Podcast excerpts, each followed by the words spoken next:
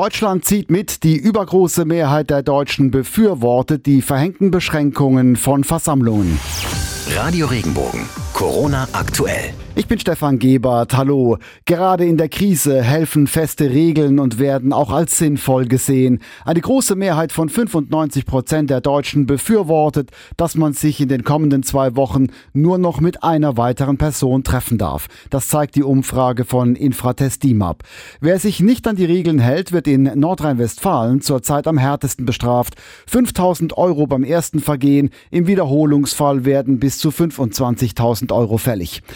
Ministerpräsident Armin Laschet begründet das so. Der Blick zu unseren Freunden nach Italien zeigt unermessliche Tragödien. Und sie führen uns schmerzlich vor Augen, es geht um Leben und Tod. Harte Bußgelder in NRW, das liegt daran, dass in diesem Bundesland die meisten Menschen äh, leben. Hier gibt es die meisten Infizierten. Aber auch in vielen anderen Bundesländern schaut die Polizei inzwischen genau hin. Regenbogen 2 Reporterin Diana Kramer. Also es gibt da ganz klare Richtlinien. Öffentliche Zusammenkünfte von mehr als zwei Personen, die nicht verwandt sind. 200 Euro von jedem Beteiligten. Wer trotz Verbots Sportveranstaltungen organisiert, 1000 Euro. Der Verzehr von Außerhausspeisen ebenfalls 200 Euro und zwar dann, wenn man sich näher als 50 Meter am Restaurant oder Imbiss aufhält.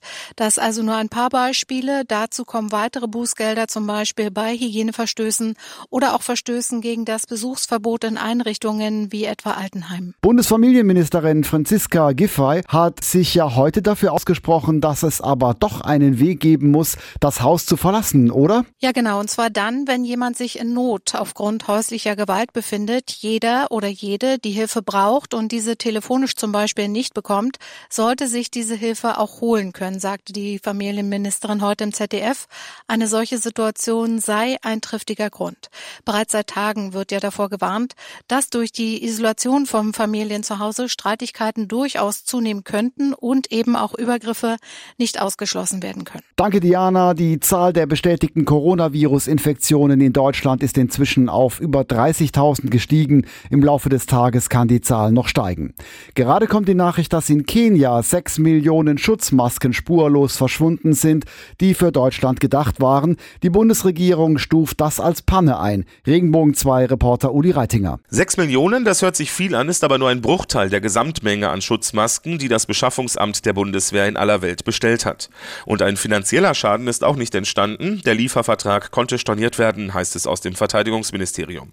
Bundesregierung und Mediziner erwarten in den nächsten Wochen trotz des Shutdowns, dass die Zahlen der Corona-Infizierten erst einmal weiter steigen. In manchen Krankenhäusern wird die Schutzausrüstung schon jetzt knapp und deshalb ist die Bundesregierung im Moment weltweit auf Einkaufstour. Dass Veranstaltungen abgesagt werden, ist zum Alltag geworden. Jetzt trifft es noch eine sportliche Großveranstaltung. Der für den 26. Juni geplante NCT-Lauf im Neuenheimer Feld in Heidelberg wird nicht stattfinden. Das teilte das Nationale Zentrum für Tumorerkrankungen mit, da es heute kaum möglich ist, die Auswirkungen für die kommenden Monate realistisch einzuschätzen. Und noch ein paar Facts zu Corona zusammengefasst. Heiraten wird eine einsame Angelegenheit. Die Standesämter der Stadt Stuttgart reagieren und führen Trauungen ab sofort nur noch mit dem Paar selbst und ohne weitere Gäste durch.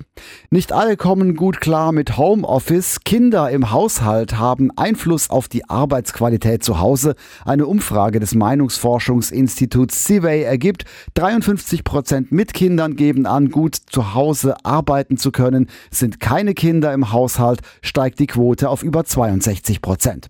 Weil Restaurants geschlossen sind und viele auch Zeit zum Kochen haben, kommen viele Menschen auf die Wochenmärkte in der Region. Die Marktstände wurden allerdings weiter auseinandergestellt und die Besucher werden regelmäßig daran erinnert, mindestens 1,50 Meter Abstand voneinander zu halten. Die aktuellen Infos für die Metropolregion Rhein-Neckar. Ich bin Francesco Romano. Guten Tag. In dieser schwierigen Zeit stehen die Menschen in der Rhein-Neckar-Region eng zusammen. Dem Klinikum in Worms könnten bald die Atemschutzmasken ausgehen. Also hat sich Anna Eberts von der Stofflounge in Grünstadt dazu entschlossen, zu helfen. Sie näht mit Freunden, Bekannten und unzähligen freiwilligen Helfern 4000 Schutzmasken aus Stoff. Die Idee kam auf am Freitag und zwar hat mich meine Kundin, die Ärztin im Klinikum ist, angerufen und gesagt, Anna, äh, wir brauchen deine Hilfe, wir brauchen Stoff und Bänder, um die Masken zu fertigen. Und da war ich gleich dabei und habe gesagt, ich helfe dir und äh, ich besorge die Ware. Gesagt, getan und los ging das Nähen, aber nicht alleine. Die Resonanz war riesig, über 400 Nachrichten in 24 Stunden, minütlich Anrufe, sogar nachts. Es war unglaublich, hätte ich nie damit gerechnet, dass so viele Menschen bereit sind zu helfen. Helfer gibt es also genug und dann auch bald ganz viele Schutzmasken für das Wormser Klinikum. Mehr zum Thema Corona gibt's für Sie jederzeit auf regenbogen.de.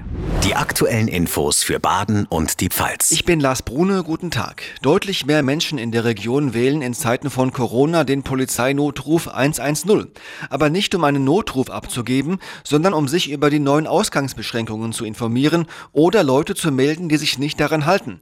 Aber das ist falsch. Der Karlsruher Polizeisprecher Raphael Fiedler. Dadurch belasten sie aber natürlich unsere Kapazitäten in der Notrufstelle, die wir brauchen eben für Notfälle. Das könnte im Härtefall auch ein Missbrauch von Notrufen, also sprich eine Straftat darstellen. Deswegen der dringende Appell, dies zu unterlassen und die Auskunftsnummern, die sonst angeboten werden, zu nutzen. Und wer Leute melden will, die sich nicht an die Beschränkungen halten, der sollte sich an sein zuständiges Polizeirevier wenden.